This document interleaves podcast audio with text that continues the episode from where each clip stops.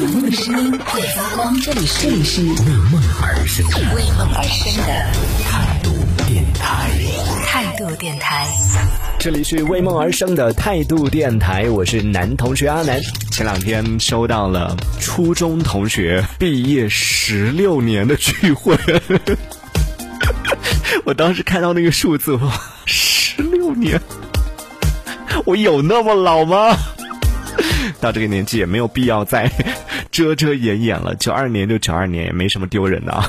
对，就是我当时第一反应就找了一个借口推掉，但是后来仔细想说，为什么？为什么第一反应是拒绝的？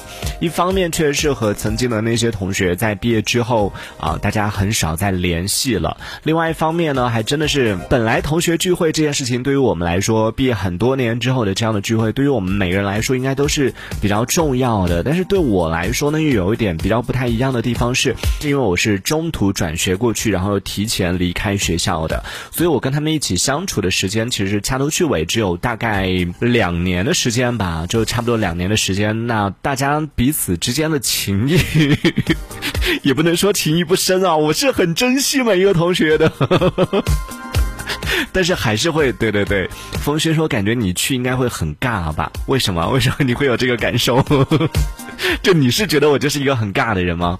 那你的感觉也没错了。比较重要的一个原因也是因为就是，嗯，会害怕去到那个地方会害怕比较尴尬，因为在那个时期，现在其实我性格也挺内向的，但在初中那个时期我的性格更内向，就属于那种在学校里边都是很难和大家走到一起，然后甚至大家可能很多人都不知道有我这个人的存在的那种状态，每天都在学校里边都属于那种 就是来无影去无踪类型的。然后在啊人群当中也是默默的啊躲在角落里的那种类型，所以像我这样的就在上学的时候，像我这种性格比较内向的这些人，会不会也是像我一样的比较害怕参加这种同学聚会？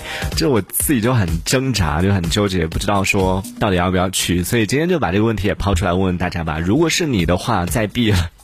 毕业了十六年之后，而且是啊初中同学聚会，你会去参加吗？风轩他说这些熟人感觉你不会相处。我是一个很重情义的人，好吧？之所以今天会来跟大家讨论这个问题呢，其实我自己心里面是有一点点心动，还是想要去一下，但是又确实挺害怕。而且这一次的同学聚会，看到他们发出来的那个行程。还挺满的，从一大早九点钟开始集合，一直到晚上，然后有各种各样的趴，我就觉得天哪！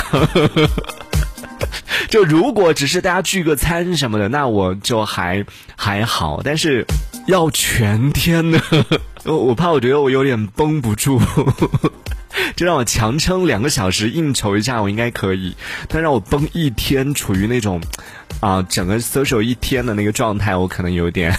不太能确定能能不能坚持下来，所以稍微有一点点纠结啊。那在听节目的朋友，可以在我们的微信公众号里边搜索“态度电台”，添加为好友来和我们分享一下。如果是你初中同学向你发出邀约，说这一次大家毕业了十多年了没有见面了，那邀请你来参加一次同学聚会的话，你会不会去参加呢？看到风轩他说，如果有可以聊天的这个朋友的话，那就去喽。啊，他说如果是我的话呢，就如果所有人都不熟的话，我就不会去了。这个熟的意思是指说，在毕业那么多年当中，还一直有保持联系，这种才算是熟吗？还是说是曾经上学的时候关系很好的，有那样的一些朋友的话，现在也会去呢？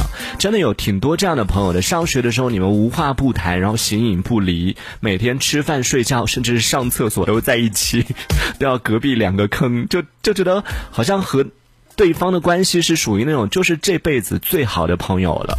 他的一些 肮脏的小秘密，然后你的各种各样的一些不为人知的一些小癖好，他可能全部都知道。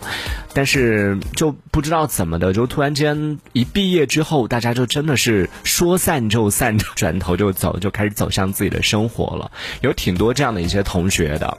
那这样的情况呢？那毕业之后很多年之后，你会不会想要去看看他现在过得怎么样？他现在生活状态是什么样的呢？这一小节我们暂时先聊到这里。喜欢我们节目的朋友，别忘了订阅、关注，在评论区里给我们留言，还有机会被主播翻牌，在节目当中进行播出。也期待看到你的消息。这里是为梦而生的态度电台，我是男同学阿南，我们下次接着聊。